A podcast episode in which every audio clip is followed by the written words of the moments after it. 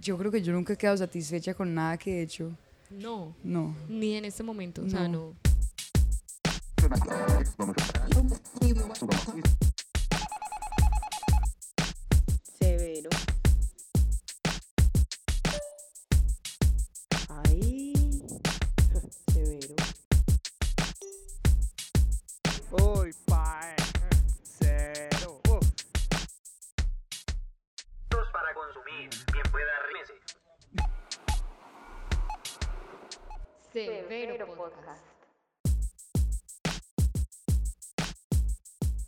Hola a todos los que se conectan hoy con Severo Podcast en este nuevo episodio. Yo soy Manuela y hoy estamos en un lugar que, oiga, hace rato tenía muchas ganas de conocer el lugar y conocerla a usted. Ya llegaste, ya conociste. Estamos. Realmente, hace rato me estaban hablando de usted, tenía muchísima curiosidad por saber quién eras, cómo estás, Pía. Todo súper bien. Bienvenida. Muchas gracias, ¿cómo va todo? Excelente. Muy nerviosa, Un poquito, pero acá estamos. pero se va a resolver con el tiempo. Esperemos que sí. Bueno, estamos en Casa Macho, esto es un espacio muy brutal de acá, de Medellín, es como en Provenza, sí, eso todavía es Provenza. Sí, Provenza. Qué bueno. Pía, contanos un breve como para empezar y que se te vaya bajando el susto de Casamacho. Sí, contanos cómo, cómo llegaste a esta idea, cómo surgió, cómo ha sido el proceso de crear un espacio como tan brutal y que abarque tantas cosas. Listo, no. Casamacho en realidad era como un sueño que yo tenía en la cabeza hace mucho tiempo. Eh, Macho es una marca como muy reciente, tiene dos años y no estoy mal. Y en realidad Casamacho fue como el resultado de una necesidad puntual que teníamos, que era, nosotros trabajamos con artistas musicales, eh, queríamos tener un estudio de música, pero un estudio de música es súper teso porque es básicamente un gasto y cero ingresos. Sí. Sí, pues como En en, parte, en- pues. como a pequeña escala y con artistas emergentes es difícil monetizarlo y vos puedes alquilar el espacio y eso, pero el sitio como tal pues no es tan propenso a funcionar económicamente. Entonces con mi socio empezamos como a, a inventarnos como un modelo de un sitio que pudiera funcionar, eh, que tuviera el estudio de música, que era como la necesidad principal. Entonces montamos Casamacho, eh, que es un espacio que tiene el estudio de música, tiene un estudio de fotografía para la productora, tiene la oficina de nosotros, un espacio de coworking arriba y una tienda. Entonces en realidad funciona muy bien porque entre todos se ayudan y se sostienen y pues tenemos un estudio de música que funciona Y que es rentable. y que es rentable. Qué El bueno. estudio de música no, pero el resto de la casa sí. Pero se construyó pues algo como una solución para la rentabilidad como del negocio y se pudo tener el estudio. Así es. Me parece muy brutal como eso que decís, pues no sabía que así había sido la historia, claramente la estoy descubriendo. Pero porque también es como como esa vuelta de buscar soluciones para lo que uno quiere hacer y no abandonar y dejarla de hacer, ¿cierto? Entonces, Total. pues pienso como que es realmente un logro maravilloso como que hayas buscado vos cómo entonces la hacemos para hacerla. Siempre has sido así vos con tus vueltas. Sí, pues como que en realidad siempre me ha gustado mucho como hacer mis cosas y eso es como lo que me ha motivado siempre y digamos que muchas veces he estado como un poquito en contracorriente o como haciendo cosas que de pronto no son tan convencionales, pero al final del día terminan funcionando. No sé por qué. Ni idea. Pues Por la determinación, terquedad, terquedad, terquedad, claro. mm, cosas. Sí, no, obvio. Yo creo que cuando uno, pues, y es en parte como lo que hemos aprendido en este año de ser severo, como que cuando uno quiere, Puede. hace que todo se dé. O sea, eso ocurren cosas maravillosas que hace que todo cuadre, ¿sí o qué? Total. Oíste, Pía, y entonces, digamos, vos ahorita me contabas que Macho, pues Casa Macho está hace seis meses más o menos como en funcionamiento, ¿cierto? Pero entonces, ¿hace cuánto está en tu cabeza? Pues en realidad hace mucho tiempo, como que mm, yo empecé haciendo videos, siempre como con el enfoque de música. Eh, empecé con algo que se llamaba Sesiones de Amalgama, Sí. que invitábamos artistas a grabar a... Mira, la- chimba, yo lo vi cuando estaba en la Sí. universidad, sí. eso, eso lo hacíamos en la casa de mi socia en esa época. Que era como en una biblioteca, ¿no? Era una biblioteca, pero eso era un mierdero porque entonces grabábamos, era la casa de la familia de ella, teníamos que llegar, desbaratar toda la sala, llegaban artistas que si podían prender en el balcón, entonces pues Qué camello. y entonces empezamos así y mm, como que el- los videos siempre fueron el medio en el que yo pude ir materializando mi camino en la música, porque pues obviamente es como una industria que no se estudia, no es como una cosa así súper cerrada y eso. Y digamos que a través de los videos pude ir como abriéndome camino hacia allá, ¿cierto? Em, Siempre, pues como que digamos dentro de vos siempre estuvo ese objetivo de estar en la industria de la música. Sí, y yo no sabía muy bien cómo, yo no quería ser cantante ni nada, solo me ha gustado la música toda mi vida, he tocado muchos instrumentos y ha sido algo como que me ha traído demasiado, entonces siempre lo he enfocado como hacia allá, sin ninguna pretensión, simplemente ha sido como lo que he ido haciendo en el día a día y la misma vida me ha llevado a, a lo que he construido, ¿cierto? Mira, chimba. Y entonces, bueno, estabas en sesiones amalgama y que siguió pasando como de ahí hasta llegar a una casa como esta. Bueno, sesiones de amalgama, conocimos muchos artistas eh, nacionales, internacionales, me empecé como a relacionar con gente porque entonces ya venía un artista para la ciudad y nos decían, hey, pues como que veían como sesiones de amalgama como una parada de medios que podían hacer, que les iba a dar exposición y eso. Entonces empecé a conocer mucha gente y ahí conocí a una persona que se llama Isaac, que ha sido como muy importante en este recorrido mío en la música. Eh, él es de Bogotá y manejaba muchos proyectos acá en Medellín. Entonces lo conocí, nos volvimos amigos, al tiempo nos encontramos en un evento en Celina y me dice, ¿sabes qué? Tengo un proyecto que quiero que trabajes. Y yo, listo, de una, ¿qué hay que hacer? Entonces empecé a trabajar con él. El primer proyecto que cogí un poquito como en forma fue Donkey Rap, que era el de Estamos Melos. Sí. Entonces era charro porque, no sé, yo tenía 18 años eh, y estaba manejando a Donkey, que era un man que tenía una canción súper pegada. Eh, nunca en mi vida había viajado con música y de un momento a otro, ahí vamos para Cali, hey, yo no sé qué. Entonces empezó como todo ese camino. Trabajé con él un tiempo. em, digamos que a partir de ahí tomé la decisión de que definitivamente era como un camino que quería recorrer y por fin veía como mi personalidad como en un hueco de la industria, ¿cierto? Como que por fin dije, ok, esto que deseo hacer yo y esto que me gusta cabe aquí. Como en un perfil. Exacto. Y entonces empecé a trabajar con artistas. eh, después de Donkey llegó Papacumbe, eh, un grupo de acá eh, de electrónica, como con fusiones de, de ritmos colombianos y eso. Y con Papacumbe estuve mucho tiempo y después llegaron otros artistas y otras cosas.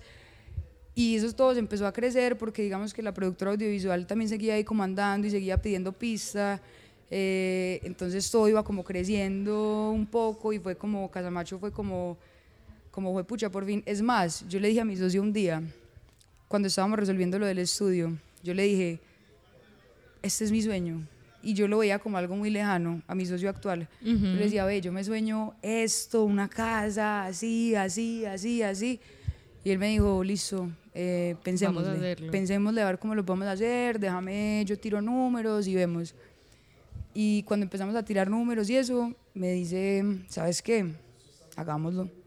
Sí. Me decía, no sé, no sé muy bien cómo, pero vamos, lancémonos y, y hagámoslo. Y Y mira. salió Casamacho. Y estamos en Casamacho en este Así momento. Mira, chimba. O dice Pía. Y entonces, pues hay varias preguntas como que me surgen de lo que estás diciendo. O más que preguntas, es una vuelta como de como de recalcar algo y es encontrar ese perfil en el que uno encaja dentro de una industria, ¿cierto? Pues porque, por ejemplo, no sé, llevémoslo al audiovisual. Uno no puede estar en todo al mismo tiempo, o sea, uno se tiene que perfilar, entonces soy, no sé, fotógrafo, o entonces estoy en sonido, o entonces soy director, cosas así.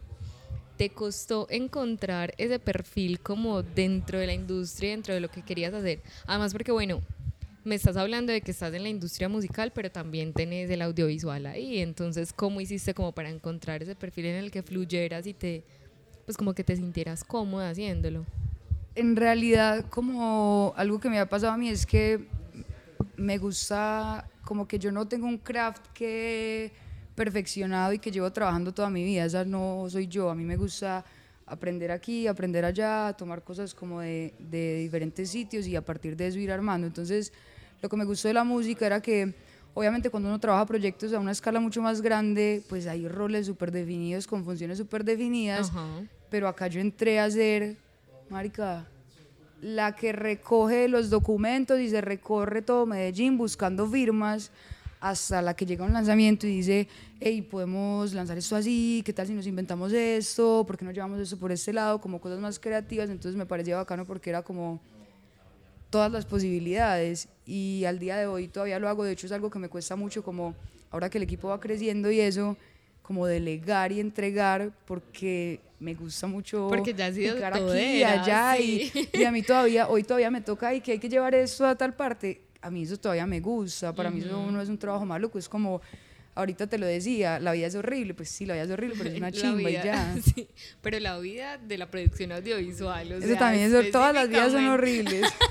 No, como así que qué es esto tan deprimente? No, pero es muy lindo, porque es hacer las paces con eso, pues como que no tiene nada de malo, simplemente siempre hay situaciones como pelles y cosas así, pero el, el- como el éxito y la satisfacción y todo está en hacer las paces con eso, en Y que la vida es horrible, aún. pero es hermosa y ya, Ujú. no es, no es como que sea horrible y ya, ¿no? Cierto, cierto. Sí. Y entonces ahora, digamos, ya a partir como de lo que hablábamos, que entonces listo, fluir como entre los perfiles y entre las cosas. Voy a decir algo y voy a hacer una pausa y si escuchan un poquito de ruido es que estamos aquí al lado del estudio musical de Casamacho, están trabajando por si...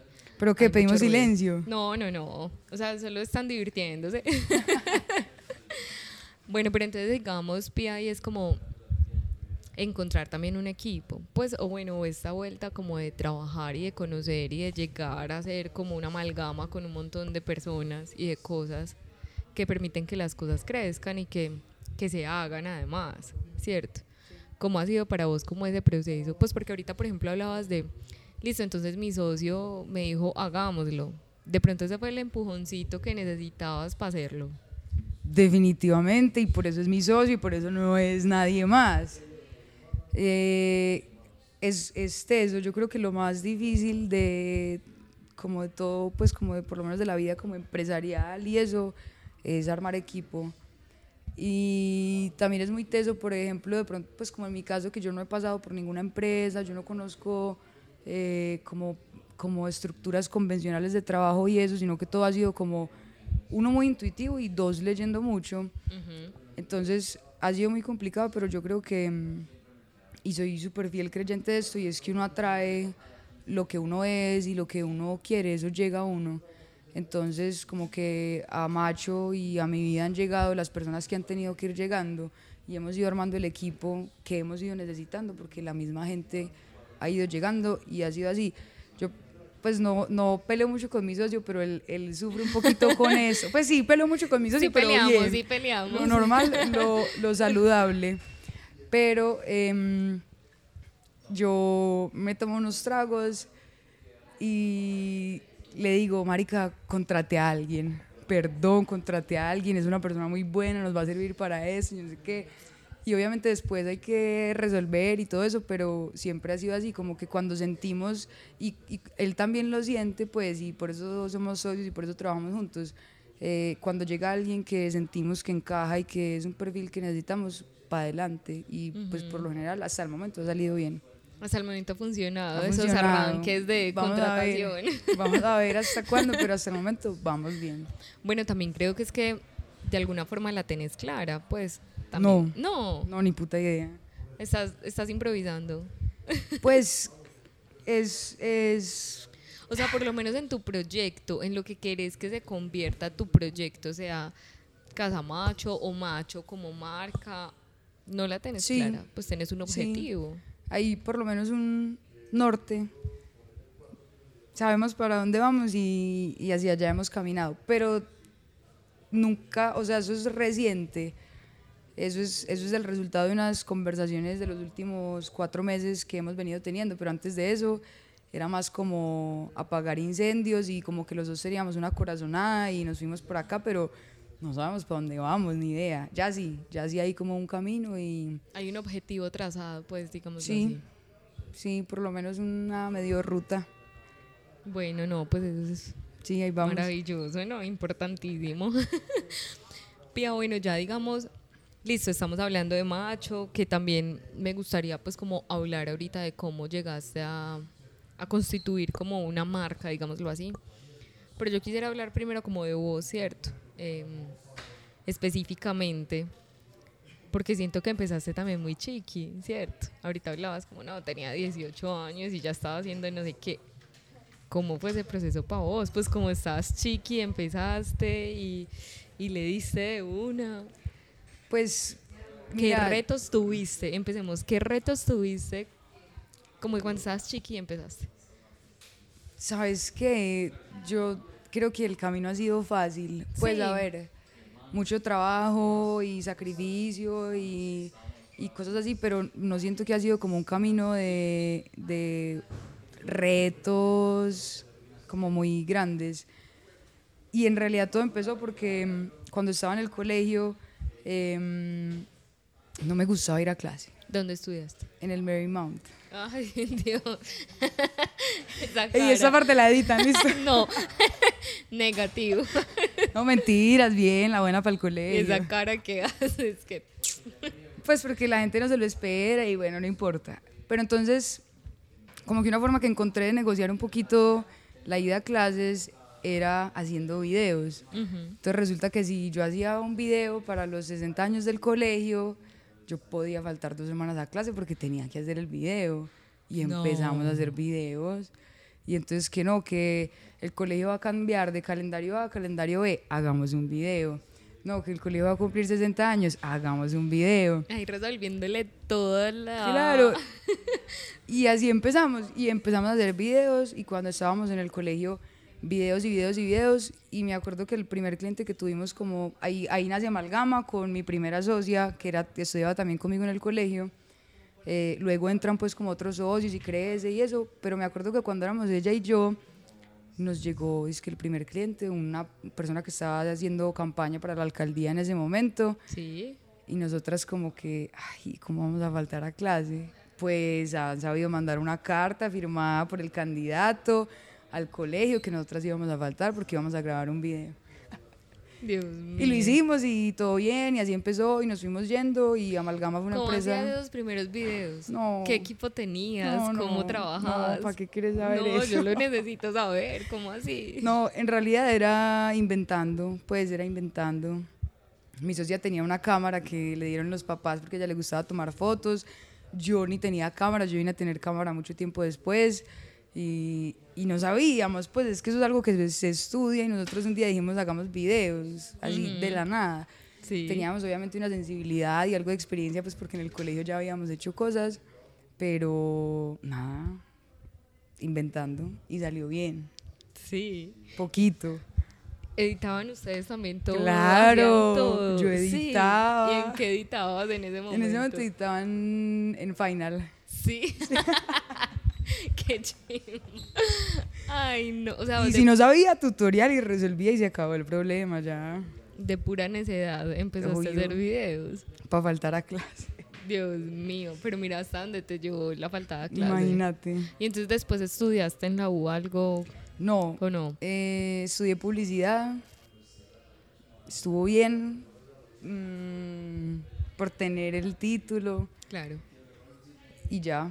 Y pues en Pero realidad... seguías a la par como produciendo. No, claro, de hecho, o sea, el, el proceso con la universidad fue un poquito complicado porque pues me la pasaba trabajando en realidad, o sea, es que teníamos una empresa constituida que tiene unos gastos fijos, que tienes que pagar un contador y pues hay que trabajar. Y también yo quería trabajar, pues no era como que era una obligación. Entonces en la universidad fue un poquito como negociar y encontrar el tiempo para hacer las dos. Ujú. eh, y ya. Brutal. Pues es que empezaste muy chiquita entonces. Demasiado. O sea, eras menor de edad. Era menor de edad. Es más, cuando registramos la marca, una marca no la pueden tener registradas menores de edad. Entonces, la marca de Amalgama quedó a nombre de la mamá de mi socia y de mi mamá. Pero sabes que, bueno, ahí estás hablando de una cosa que aquí pienso y nunca hemos hablado en Severo y es como pues de alguna forma tuvieron, pensaron en esto de registrar marca. Normalmente eso no es algo que surja en ese En momento. realidad no fuimos ¿Y nosotras. por qué la registraron? Porque cuando nos fuimos a graduar del colegio, el colegio dijo, no, pues estamos muy agradecidos con ustedes, les queremos regalar el registro de la marca. Y nosotros, ah, bueno, pues no, yo no sé para qué puta sirve eso, pero gracias. Y nos dieron el registro de la marca. En realidad fue el Mm, colegio. Ya entiendo, entiendo. Bueno, pero bien. Súper bien. Obvio. Aprendiste súper rápido un montón de vueltas. Sí, obvio. Qué bueno eso. Bueno, entonces ya seguiste, seguí amalgama, te graduaste de la U. No, de la universidad me gradué hace 20 días. Sí, Pues seguiste. ya hace O sea, poquito. fue un proceso así larguísimo para vos. Fue, en realidad no me demoré tanto más em, y la terminé pues porque era algo que mis papás querían, entonces Pero no veías como la necesidad. No, para nada. De hecho yo decía, y esta era como una pelea interna muy grande que tenía y era, fue pucha, yo me siento como traicionándome a mí misma teniendo un diploma porque he sido una persona que nunca ha creído como en esas convenciones sociales de lo que debe ser la vida de alguien. Entonces yo decía, no, mera traición, pues me voy a graduar, qué pena, ¿cómo le voy a decir a la gente que tengo un diploma? No. Entonces me, me gradué hace poquito, pero no me demoré mucho tiempo más. Pues lo, logré como hacer la carrera, como en, me demoré uno o dos semestres más, estuvo bien. Bien, no, sí, lo hiciste Sí. bien. Hoy se pida, pero entonces aquí pienso y de alguna forma tu carrera en producción audiovisual, que también me han hablado mucho de eso, es que me han hablado mucho de vos. Sos famosa en el bajo mundo de Severo Podcast. Pero sí, o sea, me han hablado mucho como de vos desde el componente audiovisual y desde lo que haces y me han dicho pues que sos muy tesa en, en eso que haces. Entonces has sido muy autodidacta. O sea, lo has ido construyendo vos, aprendiendo, haciendo cosas, o sea, Sí, como que hacer te ha dado el conocimiento. literalmente ha sido hacer, ha sido hacer y, también como, como tener un poquito de sensibilidad de enfocada a algo, pues eh, cuando uno está viendo una serie, como ponerle atención a los detalles, eso no es nada, pero es, lo es todo, porque es como hacer y estar pendiente de esas cosas y uno mismo ser, o sea, súper crítico con lo que uno hace y yo creo que eso ha sido como la escuela, en realidad. Dos preguntas. Una, entonces cuando ves series, ¿en qué te fijas vos, por ejemplo? ¿Qué te, qué te impacta más de una producción? O sea, como el color o la planimetría o qué. Eh, ya no veo series, ya solo veo realities, pero cuando veía series, ¿Por qué? no, como que me saturé, me saturé un poquito como de, de estar siempre como viendo y pensando y analizando y dije, me voy a dedicar a ver realities y me los he visto todos y me encanta. Y todavía me quedan por ahí cinco meses de realities antes de volver a, a otro tipo de otro contenido tipo, audiovisual. Pero lo que más me gustaba era como el montaje, eh, porque es como, como que hay un montón de posibilidades y formas de contar una historia y alguien eligió contarla de una manera y obtuvo un resultado. Entonces yo muchas veces pensaba, uy, ¿qué pasa si esto lo hubieran montado así? ¿Qué historia hubiera salido? Como que era más eso, la si se narrativa y ya. montado al revés, como una escena. Claro, si, si me hubieran contado esto primero y después me hubieran revelado esto, yo me hubiera sentido así, más como eso, como la narrativa a través del montaje. Porque no sé nada de iluminación, no sé nada de... ¿Sabe? Pues te has como ido más por el montaje vos. Sí. Sí. Sí. Y dos, la segunda pregunta que me surgió ahí cuando pensaste eso y es como, ¿has vuelto a ver los videos que hiciste para el colegio? No. Y no los voy a ver nunca jamás. No, no has visto nada como No. de lo que hiciste en esa época. No, la verdad no. Y es algo muy mío y es como... Yo creo que yo nunca he quedado satisfecha con nada que he hecho. No, No. ni en este momento, o sea, No. Y está bien, o sea, yo no, yo no peleo contra eso. Pero ¿por qué sentís que pasa eso? Pues como siento que las cosas siempre pueden ser mejor, como fue pucha, si hubiéramos hecho esto así, pero no, no quedo como con un sinsabor, solo no me gusta como devolverme y, y ver cosas viejas, no, me da demasiado duro. O sea, que generalmente no regresas como entre lo a lo que ya hiciste o No. qué? No, O sea, ya se mandó, se entregó, chao, Sí, se archivó. aprobado, listo, sale de mi memoria ya. Sí, qué charro. ¿Será que es que Sí. sos muy exigente contigo misma? Pues Sí, como yo- ese nivel de autoexigencia es muy fuerte. Sí, es eso. Pero no, yo creo que no es tóxico, pues no es como. Es simplemente, para mí es simplemente como el motor a hacer cosas mejores.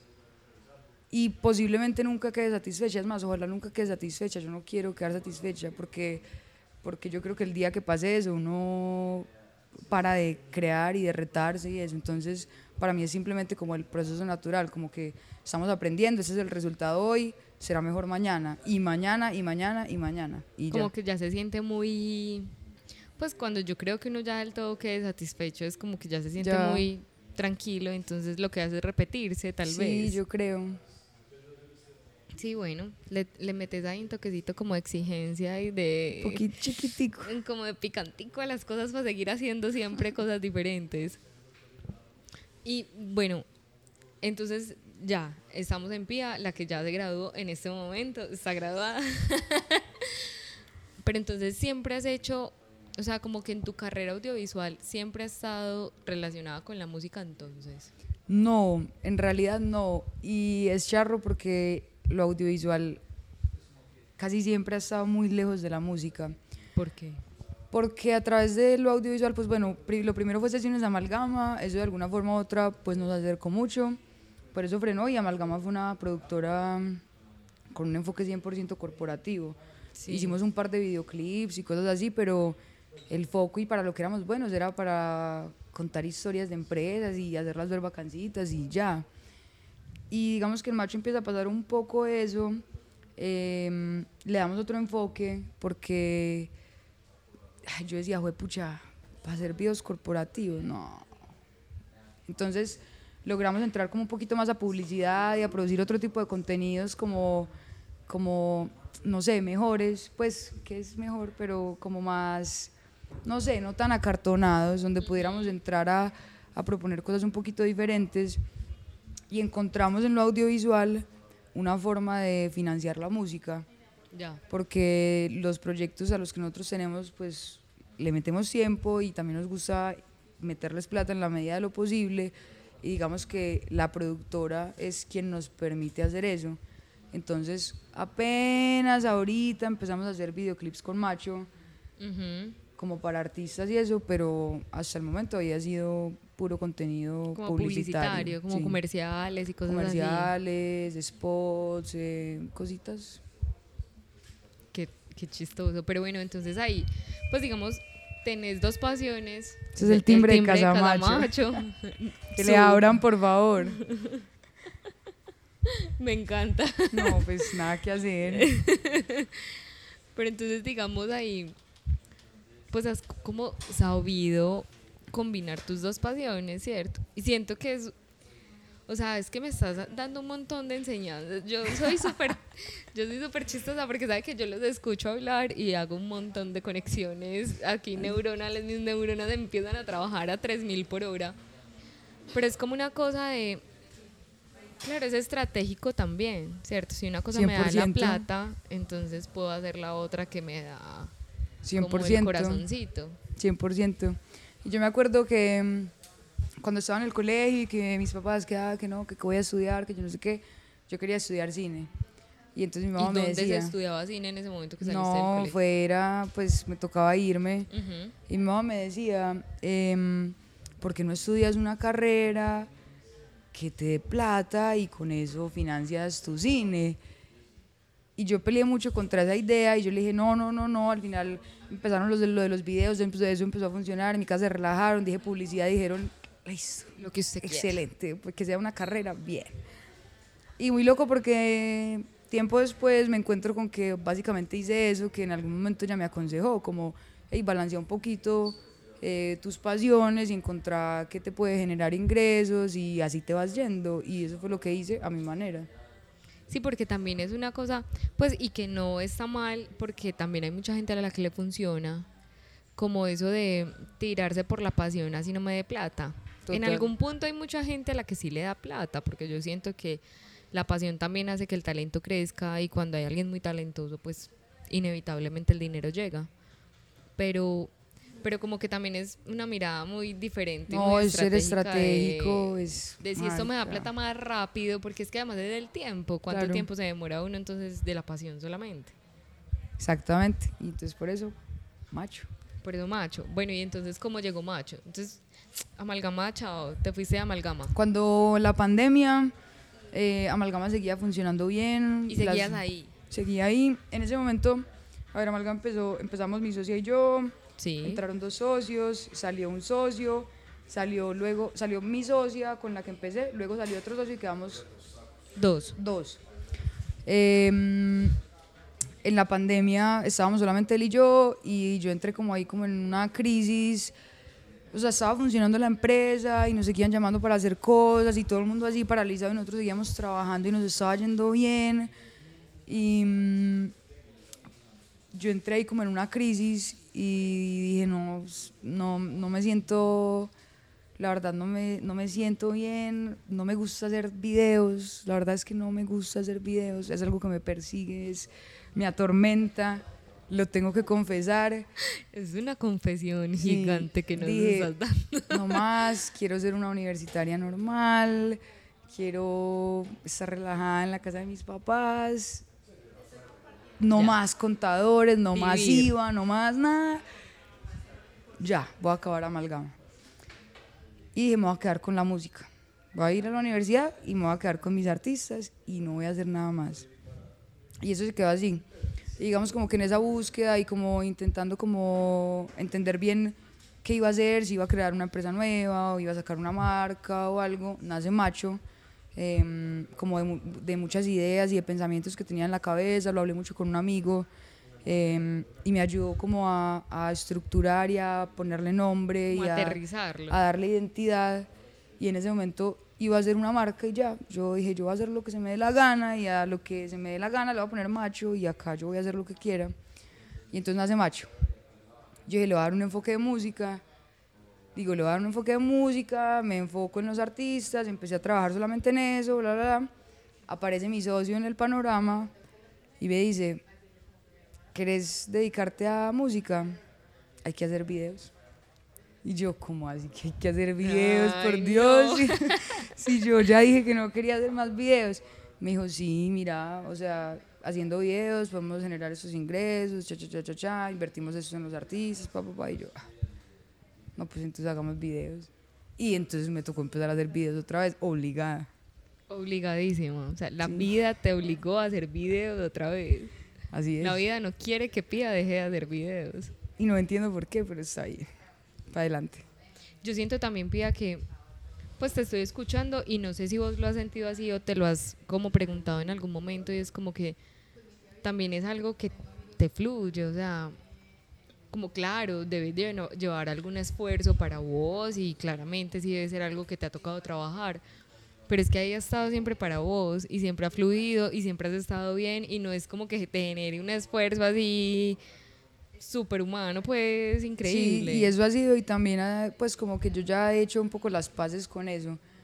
Porque también cuando él me dijo, hey, hagamos videos por eso, esto y eso, yo dije, ok, si yo quiero eso, pues, Pues puedo hacer que- videos, o sea, no hay lío. Como que en realidad ese es mi día a día, hacer Claro. videos y, y no pasa nada, o sea, lo disfruto y paso bueno y, y lo que dices es algo que naturalmente funciona.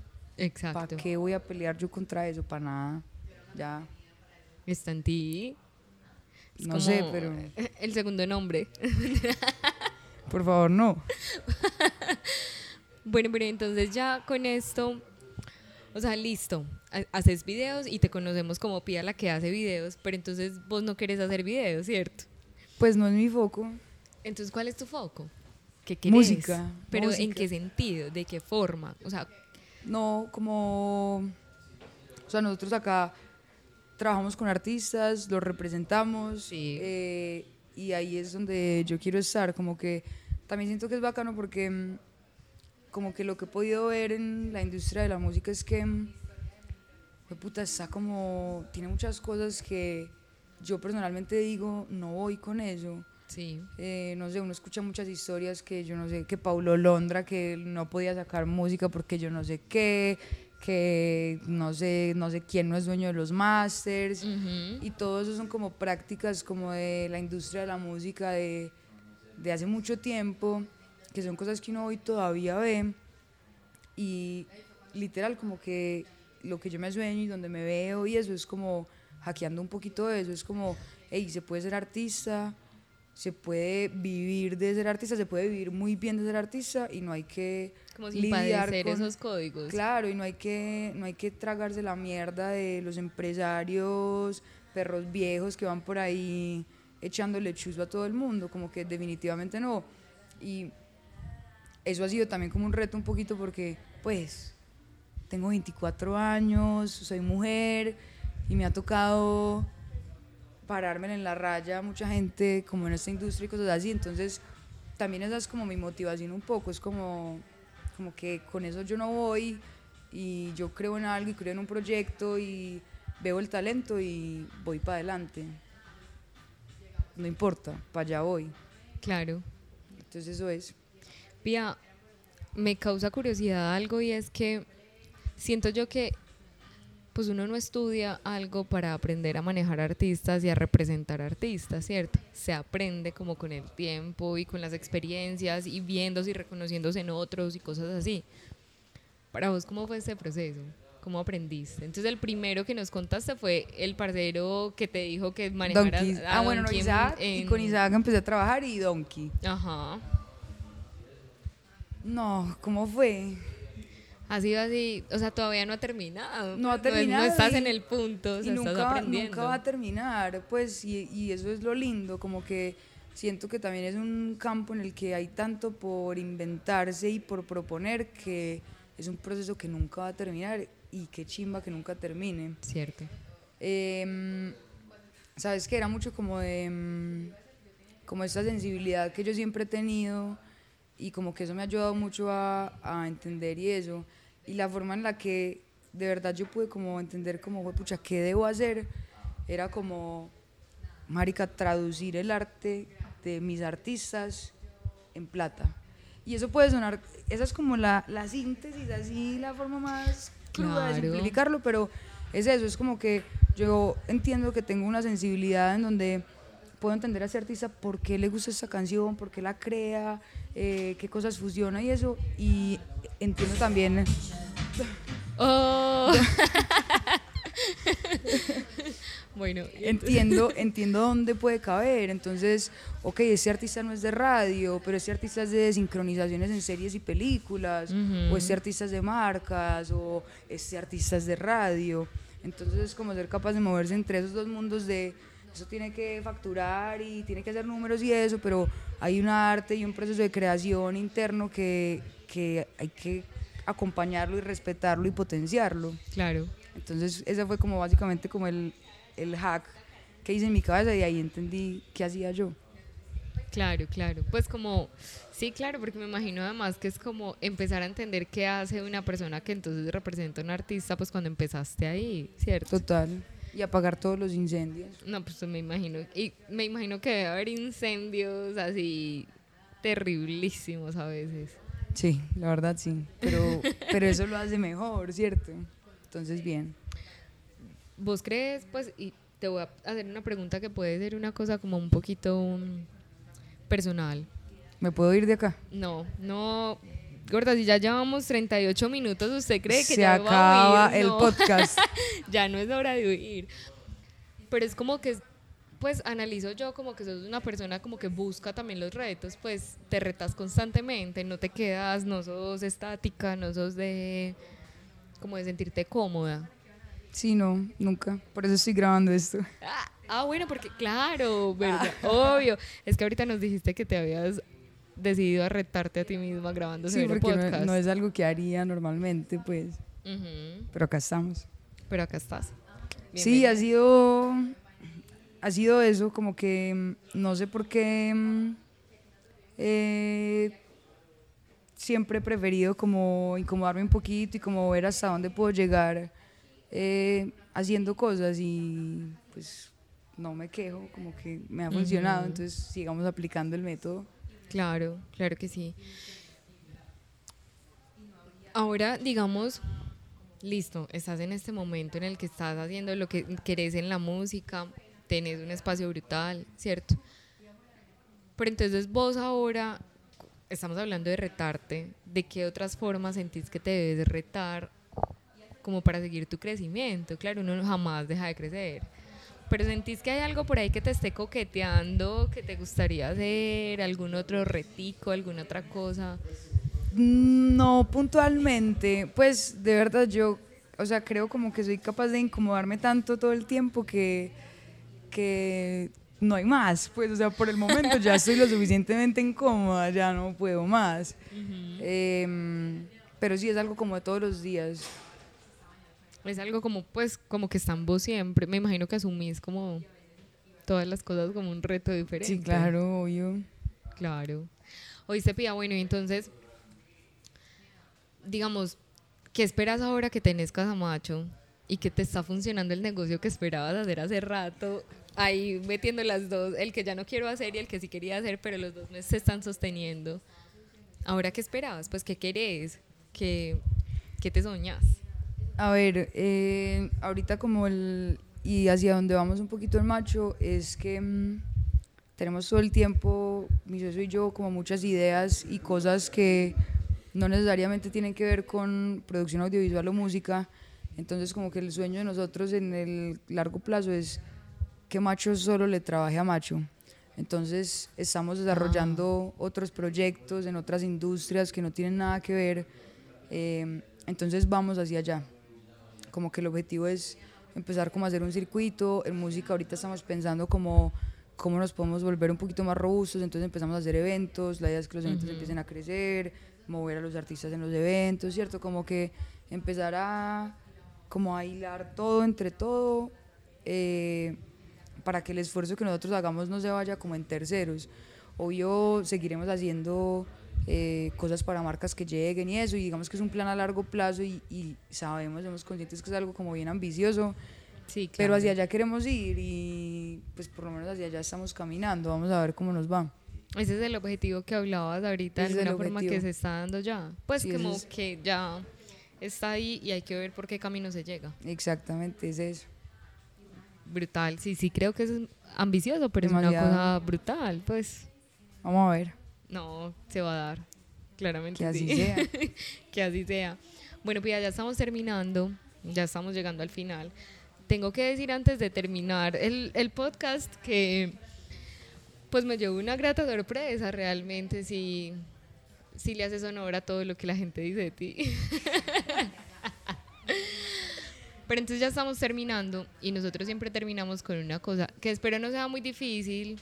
Espero que ya hayas llegado a tu punto en el que los nervios están muy abajo. No, lo más no difícil del planeta. Tierra, no sé qué es, pero ya. Y es hacer un top 5. ¿De qué? En general es de creatividad, ¿cierto? De gente, marcas, artistas, músicos, lo que se te ocurra, que giren en torno a la creatividad y que hayan hecho de la, cre- de la creatividad un estilo de vida, pero enmarcados en Medellín. Cinco personas, colectivos, Eh, marcas. puedo, puedo pensar y ustedes lo cortan, ¿cierto? Va, listo, hágale. Ahí ponemos el, el meme de Bob Esponja. ¿Cuánto tiempo tengo? 35 años para pensar. No, estás bien. Pueden Top ser cinco. amigos. No, pues, pero no. O sea, no digamos que el 5 es muy bueno y el No, no, 1 no. no, O sea, cinco y 5 ya. personas, sí, 5. No importa el, el orden. Personas, marcas. Claro, cuando uno tiene que pensar en personas y marcas ya desaparecen todas de la cabeza. Sí, no, es cierto. Muy cierto. Y no paso. No, es que esa no es una respuesta válida. yo se las, las pienso, las escribo y ustedes las ponen ahí, ponen a una voz a ya. dijo lo siguiente. No, de verdad paso. no. Cinco Ayúdenme a pensar, ayúdenme a pensar. Artistas, por ejemplo, artistas de Medellín, músicos, uno, que se te ocurra. Señor. Pablo. Listo, señor Pablo. ¿Por qué? Digamos, ¿por qué te parece Pablo? No, como que siento que es una persona que tiene una visión demasiado clara y que es capaz como de integrar muchos elementos que normalmente la gente se ha encargado de separar. Y este marica es capaz de cogerlos en la calle y decir, quiero esto. y juntarlos todos. Pablo. Listo, Pablo. Ya llevamos uno, faltan cuatro. Cuatro, No está tan puta. duro. Va, eh, otro. em, una marca. No sé, puede ser de indumentaria, puede ser, pues, como de ropa o, o de otra cosa. Versus nada. Listo. Chimba. Chimba Eh, nada. siento que son como, como prendas básicas, como bien trabajadas, elevadas, bacano. Versus nada. Dos. Listo, vamos en dos. Bien. ¿Qué es? Es un top 3, ¿cierto? Me dijiste que era un top 3. Eh, listo, va. eh, un artista, pero no necesariamente como de música. Puede ser artista gráfico, puede ser.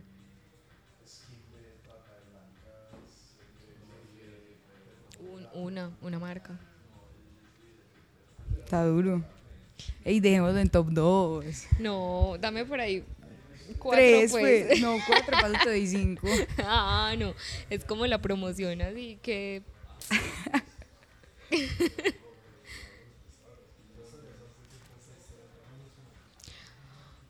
O incluso como del audiovisual, ¿tenés a alguien que admires como en su forma de hacer producción audiovisual? No importa el área, puede ser fotográfica, puede ser en video. Es que con lo audiovisual he estado tan peleada toda mi vida que no es como un camino. No, ¿sabes qué? Sí. Eh, UID. No sé si conocen Sí, el sí, sí. parche de UID. Bueno, eh, es como un grupo de creativos que parece tienen como la cabeza en otro planeta y logran materializar eso. UID. Tres. Listo, ya, top 3. No, ah, ah, ay no, qué trampa. Vamos. Bueno, colectivos así en este momento hay varios en Medellín. ¿Tenés algún otro así como colectivo ¿cómo? de creatividad que hagan varias cosas? Que no, pues, no necesariamente solo tienen que hacer audiovisual, puede ser. Por ejemplo, el parche de Casa Ninguno abajo en el Parque del Poblado me parece bacano. Eh, no sé, siento como que han integrado ahí como una escena muy alternativa, como con, pues no sé, una forma de exponerla y la gente ha copiado y eso, entonces, bien. Es una propuesta chimba. sí. Sí, bacano. Y el último, mira que no está tan duro. Sí, ves, ya vas a terminar. Top 5, eso era para numerarlos y llevo acá 10 minutos hablando de eso. no, tranquila que a todos les da muy duro. Y dame pues pistas. Bueno, alguien más, a ver, pensemos en otra cosa. Bueno, ¿sabes qué? Ahí estás hablando, pues hablaste de una cosa y es que puede no ser que haga solo creatividad, pero que sí esté relacionado con el mundo de la creatividad. Si me hago entender, pues no. Puede ser alguien más, una empresa que se dedique a otra cosa, pero se esté como en el mundo creativo también. Tengo una persona creativo. ¿Quién? absolutamente desconocida. Pues, o sea, no es marca, no es nada. No importa. Eh, es una amiga, yo le digo Mario. Eh, Marica me impresiona demasiado como literal la forma en la que es capaz de conceptualizar y, y crear cosas y como materializar ideas y eso, pues como traerlas a palabras y a, y a conceptos como mucho más claros. Listo, terminamos. Ya, top 5. Top 5, ey, no, Pia. Y de hecho terminamos ya el episodio. Gracias, en serio, como por, por retarte, por incomodarte, porque de esa incomodidad nació un episodio para Severo muy chimba. Qué bueno que nos hayas recibido. Estaba muy Gracias brutal tu espacio. Gracias por todo. Nos vemos. Espero que Macho llegue a ser lo que quiere ser y Pia llegue a ser lo que quiere ser también, aun cuando la vida es horrible. Hey, gracias a todos los que se conectaron hoy con este episodio. Espero que lo hayan disfrutado tanto como nosotros. Nos escuchamos en una próxima oportunidad. Chao.